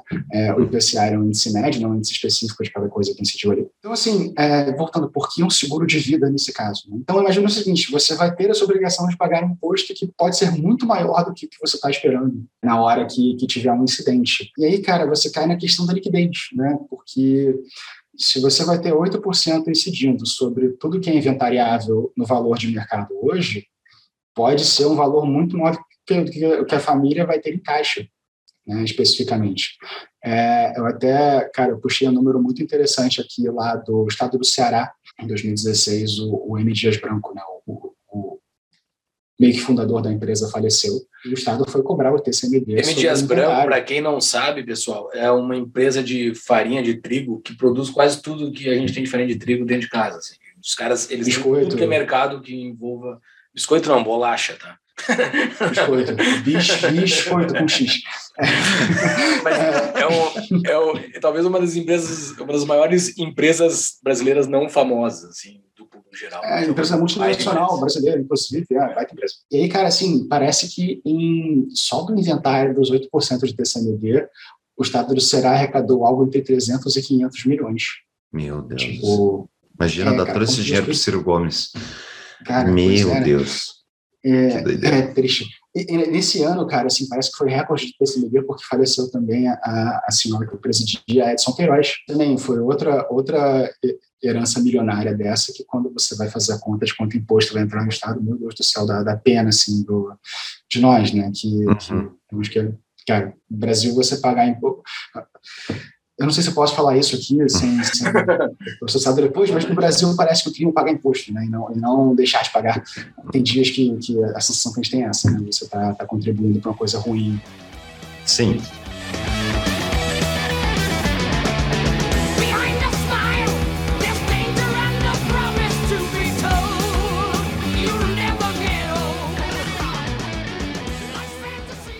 Minha dúvida é assim, existem uh, maneiras de tu fazer um planejamento tributário para tu evitar ter que pagar essa conta toda. Uma, tu pode fazer a holding familiar, transmitir os bens em vidas e permanecer usufrutuário dos bens Isso. enquanto tu não falecer. Tu já transferiu e já não tá e não vai ter que pagar o ITCMD ao, ao, na, ao falecer, nem vai ter que pagar o inventário sobre aquilo. Mais ou menos mais ou menos, porque se você tiver cotas na holding ainda, você, você entra em inventário, né? Essas Não, cotas no mercado. Se você é, já doou... É, é... pode ter 0,01% da cota, uhum. de cota, e permanecer usufrutuário protegendo. É, agora, então, pensa no seguinte, é, digamos que você faça a doação em vida, quando você ainda é jovem, 40 anos, não sei, é, para sua esposa, e aí vocês se separam. Não, ou você doa para o seu filho uhum. e o seu filho falece antes de você. Ou você doa para. Ah, não sei, você tem uma limitação da doação também, porque você precisa deixar 50% do seu patrimônio. Na verdade, em vida não, esquece, estou falando besteira. Mas, é, assim, o, o, que você tem de risco aí nesse caso da doação é porque você não sabe quando você vai morrer, de fato. Né? Ninguém sabe isso, acho que sobem lá em cima. E, e, como você não sabe isso, você pode estar antecipando uma coisa que vai que não vai simplificar tanto a sua vida, porque se você não amarrar contratualmente muito bem em todas as hipóteses possíveis, você pode ficar aberto ali a algum tipo de de complicação, né, decorrente das interações humanas que vêm disso. Né? E, em todo caso, se você tiver alguma questão de precisar de liquidez, aí que o seguro entraria muito bem, porque você consegue cobrir os custos, já que vai ter um inventário de fato, você pelo menos cobre o custo de fazer aquele inventário, pagar o advogado, essas coisas como seguro de vida. É, é importante no caso em que o sócio não tem liquidez, por exemplo, porque sócio não, desculpa, os herdeiros não têm liquidez, né? Se a sua família tem imóveis, é, e aí, pô, você está naquele momento difícil, você vê o ITCMD chegando lá, vai ser uma carga absurda, você tem que vender um imóvel para conseguir pagar o imposto. Você, seu patrimônio derreteu ali, né? Tipo, é uma coisa que acontece, é bem complicado. Fora que inventário é, é, é trevas, né? Assim, você, você, vê os casos na justiça, cara, complicadíssimo, briga familiar, é, aparece lá a, o, o, filho, o filho, filho bastardo. É, aparece a, a, amante que tinha alguma coisa lá, cara, assim, é, aparecem diversas coisas em inventário que, que a, a, o legal do, planejamento sucessório assim, é você ter a chance de deixar os seus affairs em ordem, em, em, affairs em ordem. deixar as suas, as suas coisas em ordem aí em vida. Né? É. Você tem o recurso da holding, você pode é, usar esse recurso sim, ele é interessante, ele não é perfeito. E aí, de novo, eu não sou, eu não sou advogado, eu não sou contador. Eu recomendo que você procure alguém para fazer esse, esse trabalho para você e é, brecha para vocês fazerem propaganda do, do patrocinador aí. é, mas o que o seguro entra muito bem para fazer é justamente cobrir essa, essa necessidade de liquidez que você pode ter. E aí, em paralelo, se você olhar patrimônio inventariável, que você tem de investimento, por exemplo, é tudo tributável, né? Assim, a base que está ali. É, se você usar uma previdência, por exemplo, que um VGBL, que não é, é um seguro, então não vai ter tributo. Se você usar um VGBL para pegar um pouco do seu patrimônio investido né, e transformar aquilo em um patrimônio que não entra na base do inventário, você já diminui também a base de cálculo do TCLD e menos imposto para o Estado, menos imposto para a sua família pagar depois. Você depois faz um seguro de vida para justamente cobrir esses custos de inventário. Você faz, você faz a conta de um capital segurado que seria o que você precisa, e aí, cara, é um cálculo muito específico, você tem que olhar o seu caso com o corretor de seguro, seu advogado e tudo que está ali. Mas você faz essa conta, você faz seguro que cubra essa necessidade de capital para a sua família conseguir cobrir o inventário, e é, você não vai pagar o valor inteiro porque Sim. não vai pagar entre aspas, mas assim, a, a, você não, como você divide o seu risco com todo mundo que está sendo segurado, né, o, você vai pagar um valor menor, de certa forma, do que o custo de inventário todo. Então, você tem uma... Você, você no global, pagaria menos no seu, na sua tributação, aí, é, no seu custo de inventário. Tá? Sim. Interessante.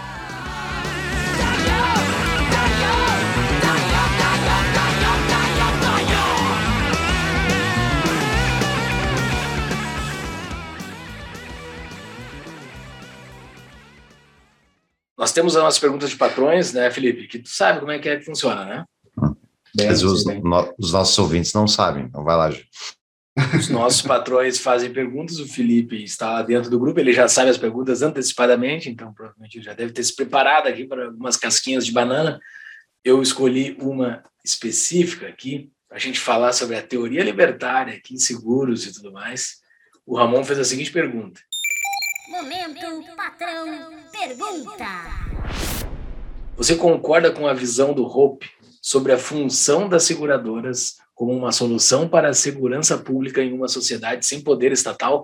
Se você conhecer a solução do Hope puder compartilhar comigo, seria legal, Júlio. Fux, tu quer explicar? O Fux explica Não. bem essa, essa parte do roubo sobre segurança. Sobre segurança, acredito que são as agências de seguro que vão fazer Isso. a segurança, vai cada um contratar a sua, e elas vão fazer acordos entre elas quando há alguém que foi lesado e tal, que nem no seguro de carro, né? Em vez das seguradoras não entram na justiça uma contra a outra, elas são uma câmara de compensação privada e, tipo, onde a simples economia de escala faz com que faça mais sentido econômico não brigar e simplesmente acordar uh, compensações, né? Entendo que é possível. É, não consigo prever o mercado, né? se, se, se, como o mercado vai reagir no mundo sem governo, é bem difícil a gente ficar fazendo previsão. É, mas eu entendo que é uma solução possível, sim. Pode ser que a seguradora adote esse papel de, de prover segurança, e, ou que pelo menos a empresa que provê segurança também tem um comportamento de segurador, né, uhum. para cobrir o, os riscos justamente. Eu acho que a minha resposta seria isso. Eu não tenho tanto conhecimento de causa para poder argumentar em cima. É, Desculpa, Ramon. Se é que a gente pensando em cima, seria o, o uma, uma pessoa que, digamos assim, na, a gente está na cidade privada lá, do Tapa, nós três temos seguros privados porque a gente quer para se proteger, tu contrata um seguro para ter essa seguradora fornecer o serviço de segurança também, não só de compensação em caso de um infortúnio. E daí, sei lá, eu começo a roubar e roubo vocês e tal.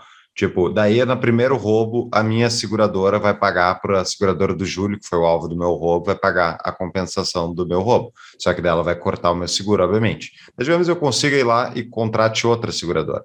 Daí, tipo, com o tempo, na verdade, a partir do primeiro roubo, eu acho, eu acho uh, o teu crédito junto às seguradoras, assim como se tu é uma pessoa que te acidenta o tempo todo de carro, não consegue mais tirar seguro de carro, tu não conseguiria tirar seguros privados, né, para te proteger, porque tu, afinal de contas, eu sou um ladrão, não tem como fazer isso. Então, nessa situação, aconteceria que essa pessoa que é o ladrão, ela primeiro, ela ficaria muito, ficaria muito facilmente estigmatizável sofreria com ostracismo do restante da, da, da sociedade. Então, tipo, é, eu acho que seria muito mais fácil justamente ter aquele cenário do, do Rocco de remoção física da sociedade para, tipo, vai para fora, tá aqui, tu não pode ficar porque tu é um ladrão, nenhuma seguradora quer te, te prever, então, tipo, é porque tu tem um histórico horrível, então vai, vai morar em outro lugar, tá ligado? Isso simplesmente remove fisicamente a pessoa sem violência, não precisa matar ele, não precisa prender ele, só tira ele da sociedade. Ele vai, vai incomodar um, algum sistema estatal onde ele pode ficar roubando e solto. Entendeu? Vamos lá, pergunta do Mats. Mats, eu não sei falar isso. É, não sei porque que ele botou esse nick assim, Mats, tá ruim de ler. É, Mats, mas ok. Momento, patrão, pergunta. Como poderia funcionar o mercado de seguros e principalmente de sucessão eh, patrimonial com o fim das moedas fiat e reinado do grande Bitcoin? Vocês, cara, porque é um dilema de não posso passar minhas chaves privadas, mas como passar as chaves depois que, que morremos? Para quem não sabe, Bitcoin tem as chaves privadas, que é a, a maneira no qual tu consegue garantir o acesso daquelas moedas. Então, tu tem as tuas moedas, as tuas chaves privadas contigo, tu morreu. Então, como é que tu passa adiante isso? E daí, complementando a pergunta dele aqui, eu sei que contratos inteligentes podem ser uma resposta para isso, mas teoricamente o grande problema seria por que o beneficiário não poderia inserir a informação da sua morte na blockchain para que o contrato fosse executado e você ficasse sem nada? Hoje esse tipo de coisa pode ser resolvido pela justiça. Eu não entendi essa parte final. É, como é que o inclui a né? morte na, na, blockchain? É, como é que blockchain, exatamente. É, ah, então esse é o desafio, né, de é. certa forma. Mas assim, o que eu acho muito interessante no, no, no, Bitcoin é porque ele centraliza a questão da confiança, né? Basicamente, então a rede, você tem confiança na rede, apesar de não ter confiança em ninguém, para a manutenção do dinheiro. Mas as transações, você ainda tem um nível de confiança entre as pessoas que estão transacionando. Você, ainda que você não faça um KYC, você acredita que vai o Bitcoin que você compra, o produto que você compra com Bitcoin vai ser provido para você é, ou vai ter algum tipo de pagamento. Né? Será? Não, é, acho que não. Acho que tu não tá dependendo, tu, não, tu não tem que confiar em ninguém. Não, se é... você vai comprar um café com Bitcoin, vai, caso tá. um café é horrível, não tem Não, um pode ser com, com Lightning tu compra, com Lightning tu compra café instantaneamente. Não, então, mas digo, você, você confia que a pessoa de quem você, para quem você está mandando seu Bitcoin vai te dar um café, né? Você, você tem essa confiança quando você faz tá, a transação. Ok, paguei antecipado, sim, ok. Tá. Né? É, então, assim, o que, o que eu vejo que é necessário no seguro, mais uma vez, é confiança. Né? Você precisa confiar na parte para quem você está entregando seu, sua informação, sua, suas chaves, o que quer que seja.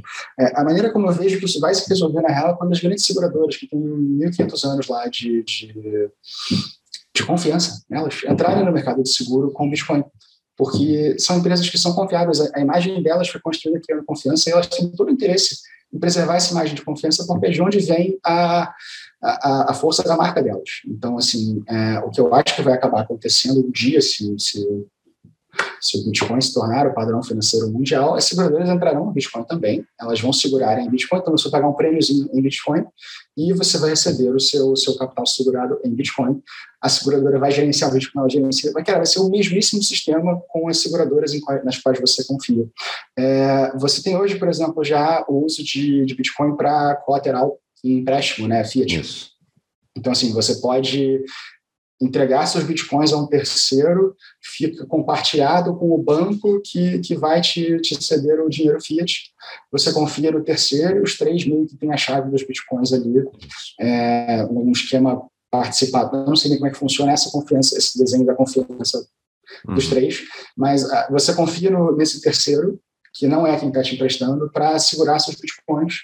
Se você não puder pagar o seu empréstimo, ele vai passar seu bitcoin para o banco. Se é, você puder pagar o empréstimo, ele te devolve seus bitcoins e todos fomos felizes. Né? É, eu não vejo, eu vejo seguro como algo muito parecido surgindo.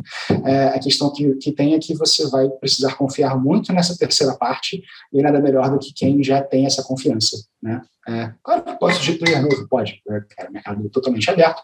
Agora, quando você vê lá sei lá, entrou o troll do Twitter falando que vai segurar a sua vida com Bitcoin e entrou uma seguradora grande que tem 500 anos de mercado, eu acho que não é inteligente confiar no troll do Twitter, sem querer puxar sardinha para a seguradora grande, mas, é, assim, eu tenho essa, essa percepção, pelo menos, que faz mais sentido você ir atrás de quem já está no mercado há muito tempo. Muito bem. Tem uma pergunta do Arthur Whaler. Cada dia, cada dia é, cada dia um diferente. Um diferente. Arthur, bota, bota o. Põe o fonema. Bota o fonema, exato. Arthur Whaler.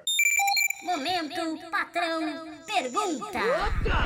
Em um cenário cada vez mais direcionado ao aumento de impostos frente ao crescente endividamento do Estado, a escolha por seguro patrimonial não seria uma opção de investimento? Se tratando das isenções, benefícios antecipados e valorização a longo prazo, continua.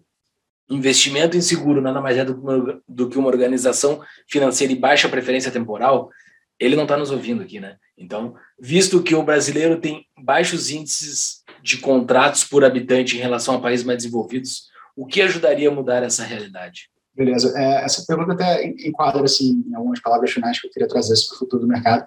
É, o primeiro ponto não, seguro não é investimento, né? Eu já coloquei isso aqui, eu vou sempre ter que dizer isso. E eu acho que você não pode tratar como se fosse um investimento de fato, porque você não vê o benefício disso. Você só receberia o, o retorno se você viesse a, a ter um sinistro, no caso, um sinistro de morte. Então, quem vai ver o benefício são seus herdeiros e não você é, não considero que é um investimento. Contudo, como hoje, assim, reforma, reforma tributária está rolando, Deus sabe o que vai acontecer, Deus sabe qual é o futuro dos seguros. Né? Estamos aqui em 2021, é, não sei se quem escutar esse podcast em 2030, se ainda tivermos internet e humanidade até lá, né? se a catástrofe climática não acabar com o universo. é, o, que já, já, foi, já foram 10, né? tem as próximas 20 aí para esperar as datas, as datas fim de mundo. Mas, assim, assumindo que o seguro continua, é, o benefício de seguro continua não sendo tributável, ele é uma proteção e ele é o intuito principal tem que ser conseguir manter a renda da sua família, que, que caso você, você, você não esteja presente, você consiga ajudar a sua família, e ajudar a pagar essas custas de inventário. E aí, acho que, principalmente para quem tiver um patrimônio que, que no inventário vai gerar um custo elevado, é muito importante dar essa, essa, fazer esse planejamento sucessório para que você não deixe um pepino para os herdeiros. Né? Pô, se de repente você faz a conta do TCMD, o negócio é três vezes o caixa da família, cara, a família não vai ver o, o patrimônio, não, ele não é líquido, né, muitas vezes. Então, assim, você tem uma, uma empresa, você tem um imóvel, cara, você vai vender o imóvel para poder, para poder é, cobrir o imposto, né? Você perdeu seu patrimônio aspas, de graça, é, porque você não se planejou em relação a como passar adiante. Né? Uhum. assim, é inevitável fazer o, o, fazer esse, esse é sempre bom fazer o planejamento. Né? Com relação ao, ao, ao, futuro do mercado no Brasil, realmente, cara, o Brasil, eu acho que países como o Japão, Estados Unidos, você tem 95% de pessoas é, tendo algum tipo de apólice de vida, no Brasil acho que era 5%. Né?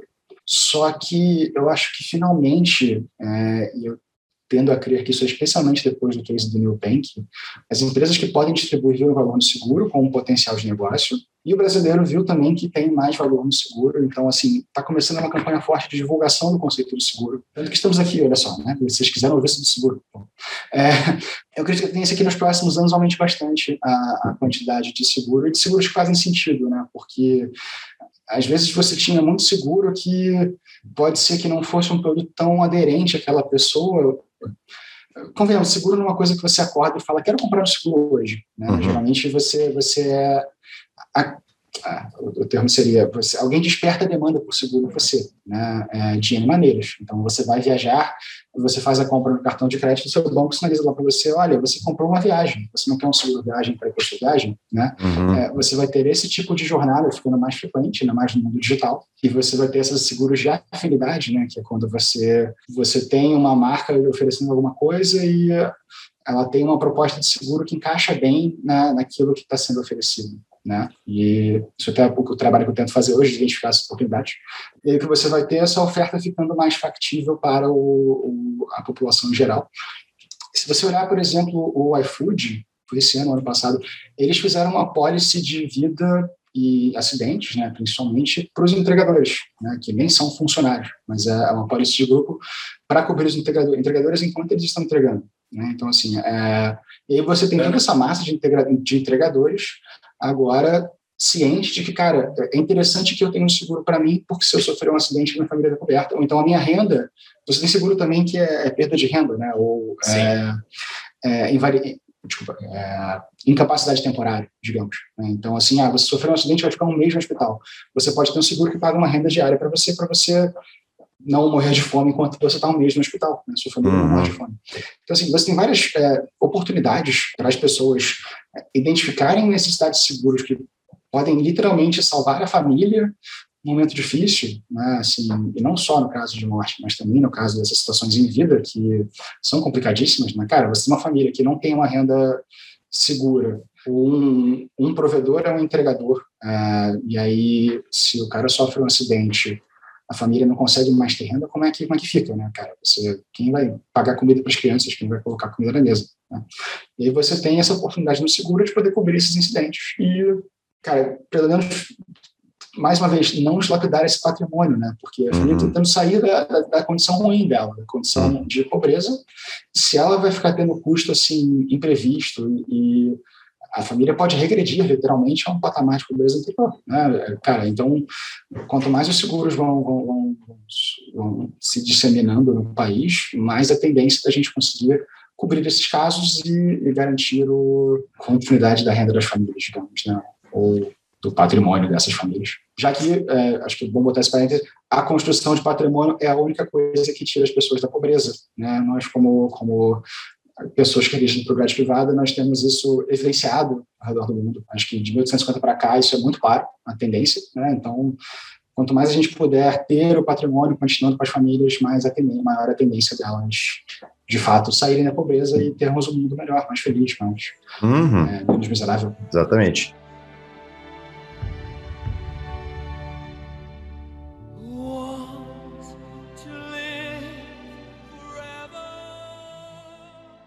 Mas tem aquela questão, né?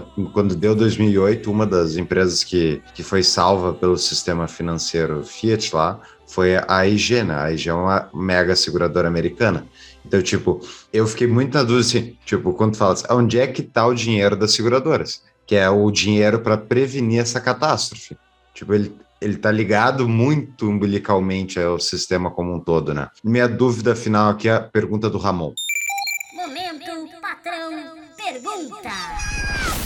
No Ancapistão podemos comprar e vender seguros be sobre bens e vidas de terceiros? Se sim, quais problemas isso pode causar e quais pode resolver?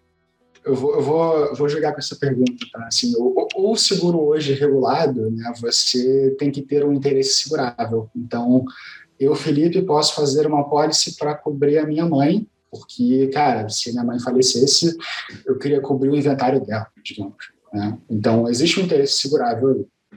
Eu, Felipe, posso fazer uma pólice para cobrir a amante que eu não tenho? É, hoje no, hoje no, no, Brasil isso é um problema sério, porque combinato não é reconhecido.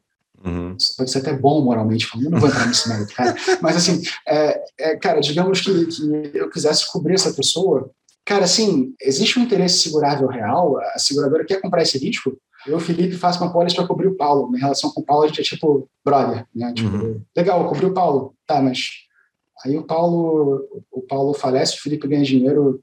Cara, qual o sentido disso? Né? A seguradora pode suspeitar que, por exemplo, o Felipe teve alguma coisa a ver com o falecimento do Paulo e não querer, não querer entrar nesse mérito. Né? O que eu acho que complica mais para a seguradora, pensando aqui numa capistão, é quando o Estado parar de se meter no casamento, pudermos ter casamentos de mais de duas pessoas, olha que coisa bizarra que isso seria, difícil de explicar, entender como é que funciona a relação, mas, cara, assim, casamento é uma relação N para N pessoas, como é que você faz uma pólice de seguro, quem é o herdeiro, para quem você cobre, como é que você distribui. Eu acho que isso vai ser muito mais complexo de tratar do que esse caso do, do risco do terceiro. A tendência, eu acredito que a seguradora não vai querer esse risco, porque para de ser interessante para ela garantir esse, esse risco.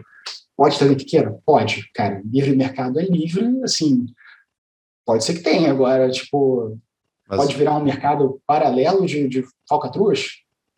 Poder pode. Mas hoje é proibido pela legislação brasileira? Sabe? Não é que seja necessariamente proibido, mas você tem, você tem que ter esse interesse segurado verificado. Então, assim, eu posso deixar uma PF como beneficiário, uma PF, uma, uma pessoa física, né? Assim, se eu quiser, por exemplo, que a minha pólice de seguro vá para doação para uma instituição, instituição, de caridade, ou até para minha empresa, eu posso fazer isso, né? Porque eu não consegui entrar nesse ponto mais cedo, mas o, Hoje, a legislação brasileira diz que 50% do seu patrimônio no inventário fica para os herdeiros legais. Só os outros 50% é que você tem alguma liberdade em cima é, uhum. para poder definir o que acontece com aquilo. Então, o seguro te dá liberdade também de para quem você deixa, não é uma herança, porque não é tributável, é um benefício, mas te dá liberdade de escolher para quem fica né? É, o, o, que você tem aí de, de, de recurso. Né? Então, você pode escolher uma pessoa aleatória? Cara, você, teoricamente, Pode, mas a seguradora pode implicar, porque fica ruim para ela também, né? Depois tem que, tem que. Vai vir um processo. Vamos voltar ao caso da amante que eu não tenho. Se eu segurei a minha amante, aí a minha, a minha esposa é, descobre que eu tinha um seguro para a minha amante. Ela vai processar a seguradora por ter aceito a minha amante como, como, como uhum. segurado como beneficiário, beneficiário. Né, sem, sem que haja um, um, qualquer tipo de vínculo legal para isso. Então, tipo, é, eu não uso eu nesse exemplo, né? É. Desculpa. é uma pessoa figurativa, desculpa. Amor não ouve o episódio. é, a pessoa Vamos mudar de assunto. Vamos mudar de assunto. Não, mas assim, é, você sem ter essa comprovação de vínculo, fica, fica mais difícil de uhum. justificar por que você está pagando aquilo. Né? A, a, questão do interesse segurável, quanto mais distante fica o interesse em segurar da, segura, da pessoa para a seguradora, menos interesse você vai ter, porque o risco dela naturalmente aumenta de você forçar uma situação para ganhar benefício. Né? É, o que a, o regulador faz também, por exemplo, você não pode ter seguro de vida para menor de 14 anos, porque aí você poderia ter um incentivo para o pai fazer alguma coisa com aquela criança para ganhar um benefício. Que, assim, eu realmente não sei como justificado é isso. É, eu não conheço os dados dessa parte do mercado, mas tem legislação específica proibindo isso para que proteja a criança, nesse caso, você não tem um pai fazendo algo ruim com a criança para ganhar um, um benefício seguro. Né? Perfeito. Muito bem.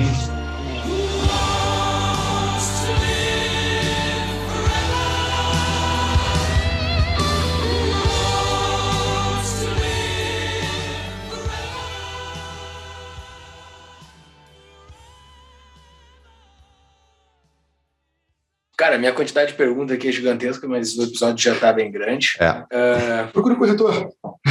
é, exatamente. Procure um corretor, procure, procure um contador e um advogado. Mas, cara, tu tem dica de livro sobre o assunto? Chaves, como dizia meu velho avô, se quiser chegar a ser alguém, devore os livros. Quê? Que devore os livros. Cara, eu não quero dar dica de livro de seguro, cara. Tema uhum. chato pra caramba. Vocês querem que eu dê dica de livro de seguro? Não, é, assim, você pode dar uma condição geral de algum seguro por aí. Não, brincadeira, se eu quero. Mas é, o artigo da, da Bia, que eu vou mandar para o Paulo para pôr na show notes, tem uma dica de livro lá de alguém que explica problemas do mercado seguro americano. É, a dica de livro que eu queria fazer não é essa. É, eu queria falar justamente do Fact Funds, que, cara, eu cito esse livro no grupo toda lá, esse livro é sensacional. Exato. Apesar do cara ser um, um total socialista, o Hans Rosling, a, argumentação que ele faz sobre como a construção de patrimônio e, e o, a, o crescimento do capital, o capitalismo está associado justamente é, as pessoas saírem da pobreza, saírem da miséria extrema, que era a condição normal em 1850, uhum. para hoje em dia termos um mundo aí que tem desigualdade? Tem, mas você tem uma, você de 7 bilhões de pessoas, 1 bilhão está na miséria extrema versus quando você tinha 1 bilhão de pessoas lá em 1850, 90% estavam na miséria extrema.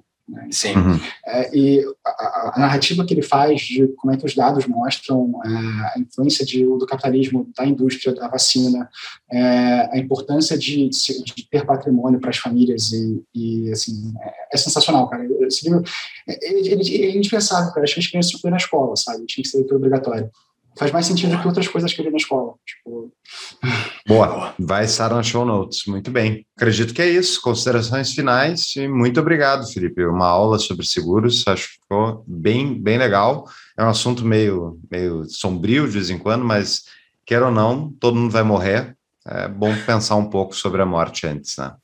É, pessoal, desculpa se fizer alguma brincadeira com o tema, eu sei que é um tema bem mórbido, mas é, eu tento ser leve falando disso, é difícil, né? Porque é, é, pesado mesmo, mas assim, a gente trata todos os casos realmente com devida seriedade. É, eu, inclusive, Covid foi uma coisa terrível, cara, trágico mesmo a quantidade Sim. de vidas que a gente perdeu. Mas, assim, eu acho que é isso. É, recomendo muito que, que as pessoas procurem um seguro. Se possível, procurem um seguro mais customizado, feito para a demanda específica que você tem, e aí você procura um corretor que consiga te trazer um produto desse tipo. E se você quer pensar em sucessão patrimonial, converse com o corretor de seguro, com o advogado, com o contador, com pessoas que entendem disso, de fato, e que conseguem fazer um bom planejamento para você. Porque, sim, é importante fazer esse planejamento. Cara, você não sabe o dia que, que alguma coisa ruim vai te acontecer e é melhor ter as coisas em ordem do que não ter. Eu acho que é essa a grande mensagem aqui. Eu espero ter conseguido passar ela, ter, não ter enchido o saco de nenhum ouvinte, ter sido um papo legal. E, bom, encontro vocês no grupo de patrões, pessoal, é muito maneiro. Venham, venham conversar no grupo de patrões. Exatamente. O Felipe posta coisa, posta bastante conteúdo lá, ele traz bastante conteúdo, ele soma bastante ao grupo. Valeu, Felipe. Tem bastante coisa também. Exato. Valeu por estar, por ser nosso patrão há tanto tempo. Valeu por aceitar esse convite para fazer esse episódio e foi muito legal. Aprendi bastante. Muito obrigado.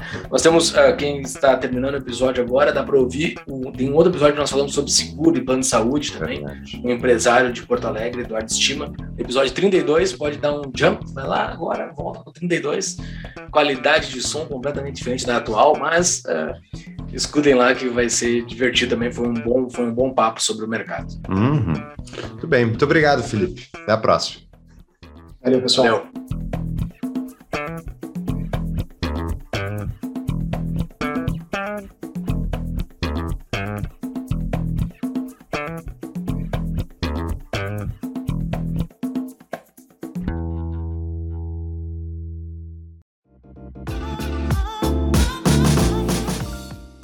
Aqueles que pensam em emigrar, apresento o novo patrocinador do Tapa, Emigrar-me, empresa especializada em ajudar aqueles que procuram mudar de país. Emigrar-me ajuda no reconhecimento de nacionalidades europeias, principalmente espanhola, italiana e portuguesa.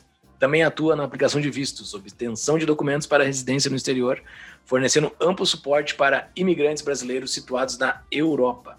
Saiba mais no Instagram deles, emigrarme, emigrar.me ou no site do Tapa, tapadomainvisível.com.br barra emigrar-me.